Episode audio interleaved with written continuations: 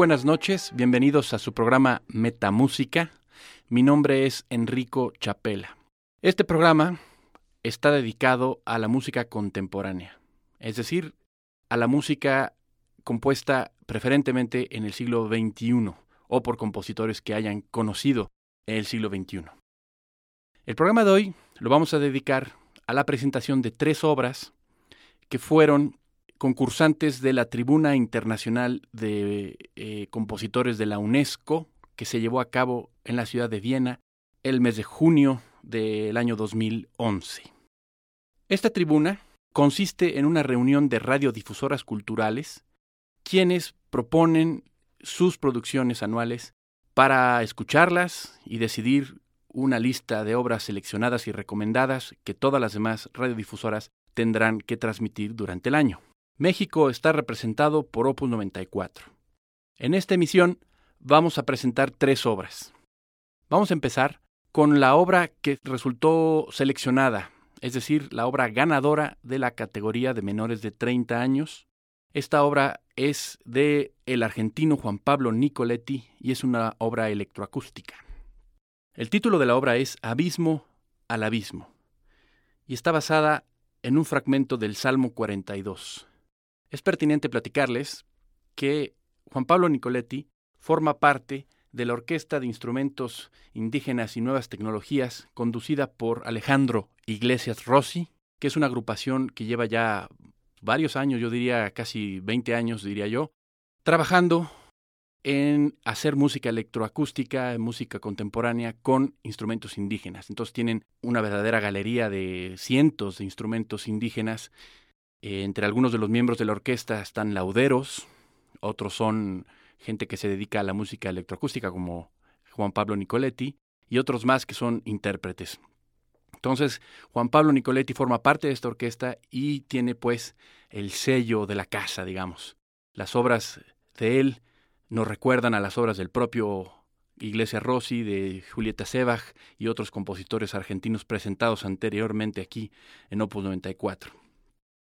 La obra Abismo al Abismo de Juan Pablo Nicoletti de Argentina está basada en una cita del Salmo 42. La cita dice, Abismo al abismo, llamando desde el sonido de sus cataratas, todas sus olas han pasado sobre mí.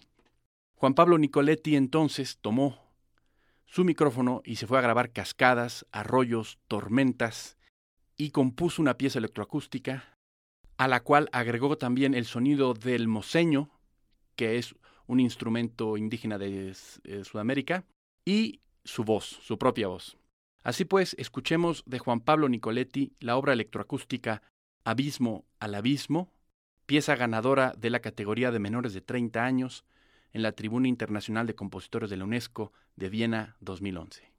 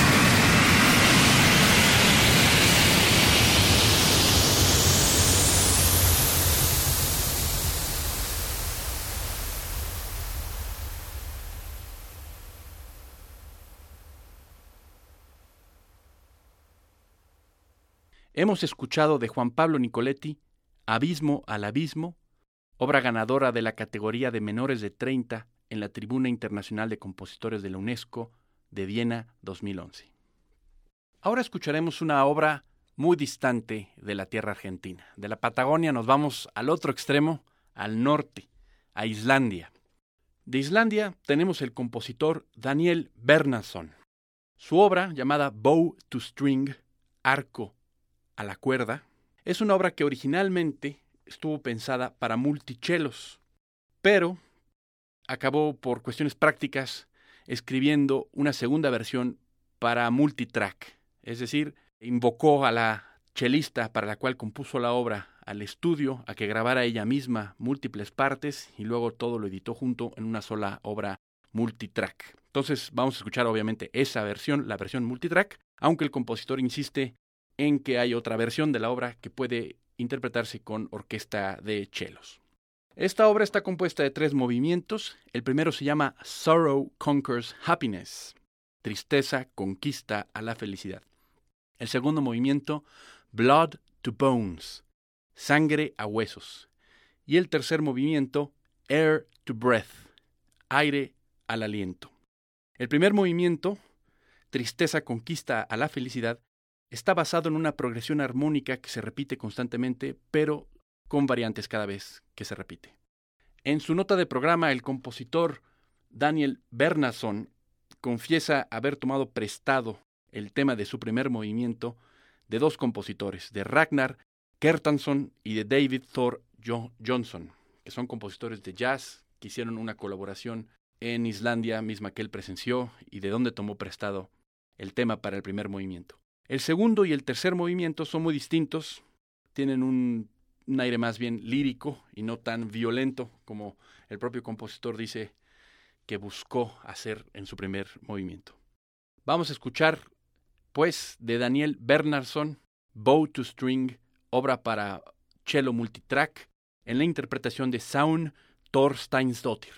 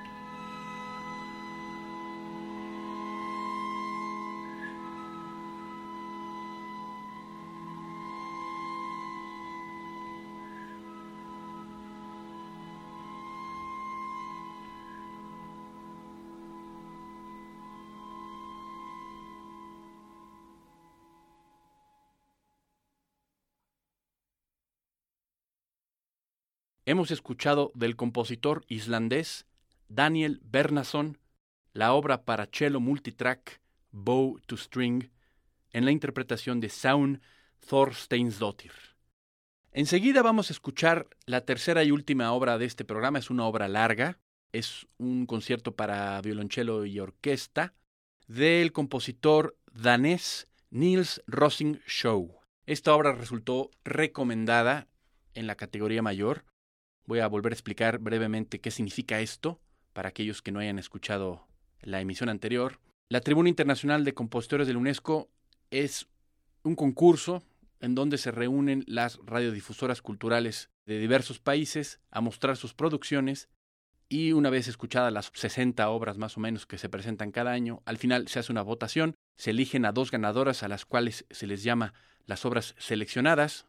La primera que escuchamos en este programa era la ganadora, la seleccionada de la categoría de menores de 30, y se eligen nueve recomendadas para su radiodifusión en la categoría mayor y otras dos recomendadas en la categoría de menores de 30. Así pues, esta es una de las recomendadas para su radiodifusión de la Tribuna Internacional de Compositores de la UNESCO de Viena 2011. La obra se llama Quimera, Chimère, así pone el compositor la palabra en francés, porque él mismo estudió en Francia y confiesa en su nota de programa tener gran influencia de la música espectral francesa. ¿Qué es la música espectral francesa? Bueno, el espectralismo francés es una corriente que se basa en utilizar el análisis del espectro del sonido para componer la música. ¿Qué es el espectro del sonido? Son todos los diferentes parciales o armónicos que, conforman un sonido. Se analiza ese sonido, se obtienen esos parciales y con esa información se compone la obra. Ahora, ¿por qué se llama quimera? En la nota de programa el compositor nos comparte tres diferentes definiciones de quimera. La primera es un animal fantástico que tenía un tercio de león, un tercio de dragón y un tercio de cabra. La segunda definición de quimera que uno puede encontrar en el diccionario es para describir algo irreal o no existente, algo ilusorio. Algo quimérico es eso, algo ilusorio, inexistente, irreal. Y la tercera y última definición, que es mucho más reciente, tiene que ver con la genética. Cuando uno hace un experimento genético y genera un animal que es mitad cabra y mitad borrego, por ejemplo, eso se le llama en genética una quimera. Entonces, con estas tres diferentes definiciones, el compositor hizo los tres movimientos. El primer movimiento inspirado en la definición más antigua de una quimera siendo un monstruo fantástico, el segundo siendo algo irreal, ilusorio, y el tercero una aberración genética. Entonces, a mí me parece esta una obra muy potente, una de las más potentes que se presentaron este año en Viena, Además de los tres movimientos, hay dos cadenzas que conectan estos movimientos. Una cadenza en un concierto para instrumento y orquesta es un lugar donde el solista toca solo, originalmente improvisaba, en el siglo XVIII las cadenzas eran improvisadas, hasta que los compositores descubrieron que algunos intérpretes, en lugar de improvisar la cadenza, escribían una única cadenza que repetían una y otra vez, sin importar el concierto que estuvieran interpretando, todos los compositores dijeron no puede ser. Y entonces se pusieron a escribir ahora sí las cadenzas. Sin embargo, las cadenzas siguen siendo un lugar donde el intérprete está solo, completamente, y donde aún hay alguna autorización de improvisar en el caso de algunos compositores. Así pues, entre el primero y el segundo, y entre el segundo y el tercer movimiento, hay dos cadenzas que le permiten a la obra tener una continuidad entre los movimientos y que además están, en mi opinión, extraordinariamente bien escritas para el instrumento. Escuchemos del compositor danés Niels Rossing Show, Chimère, Quimera, Visiones para cello y orquesta, en la interpretación de la Orquesta Nacional de Dinamarca, bajo la batuta de Tomás Sondergaard y el solista Andreas Brantelid.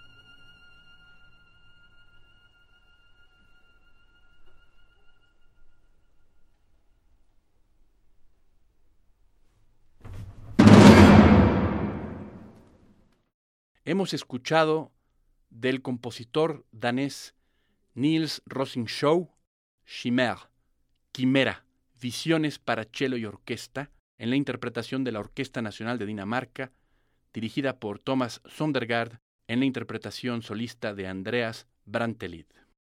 Con esta obra de Dinamarca damos por terminado este programa. Esperamos haya sido de su agrado esta selección de música contemporánea si acaso, amable auditorio, tuviera usted sugerencias, quejas, comentarios, sea tan amable de hablar al 56 28 17 17 o 56 04 81 24. Alfredo Cruz de Paz, Roberto Portillo en los controles técnicos, Clodec López en la realización. Yo soy Enrico Chapela. Buenas noches.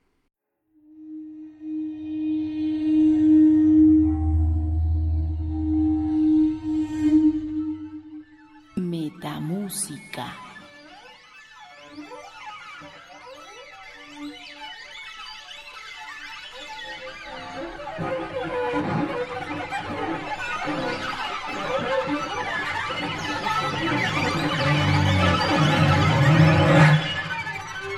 Lo inédito y lo inaudito.